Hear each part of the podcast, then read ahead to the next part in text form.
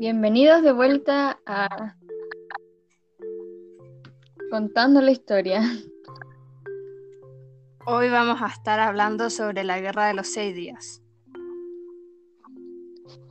Esta guerra empezó el 5 de junio de 1967 y terminó el 10 de junio del mismo mes, del mismo año.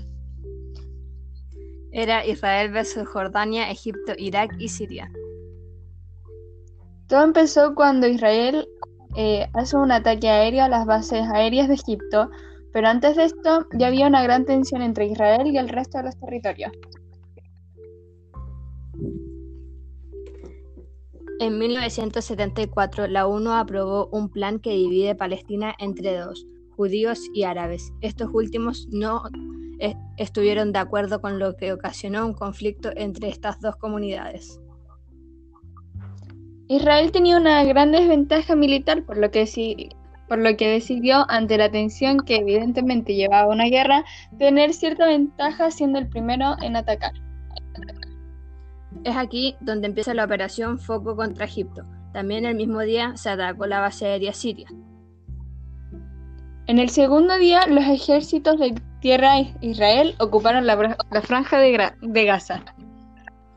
En el tercer día consiguen unificar Jerusalén bajo un techo judío, ocupan Jerusalén. Israel en el cuarto día ofrece una tregua que solo Egipto acepta, permitiendo que los israelíes se concentren en atacar a Jordania y Siria. Israel derrota la aviación de Siria y conquista los altos de Gola en el quinto día. Ya en el sexto y último día se da un alto al fuego por las presiones internacionales que estaba recibiendo Israel.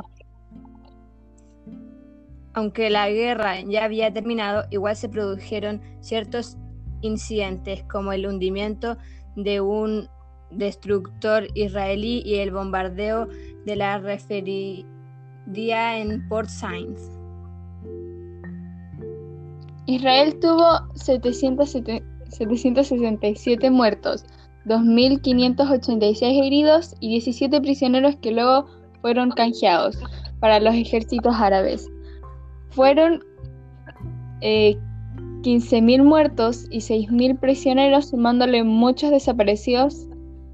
Eh, la guerra representó un trauma para el mundo árabe.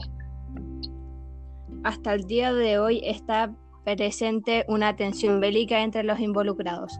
Israel ganó 680.672 kilómetros cuadrados de territorio que antes pertenecían a los árabes.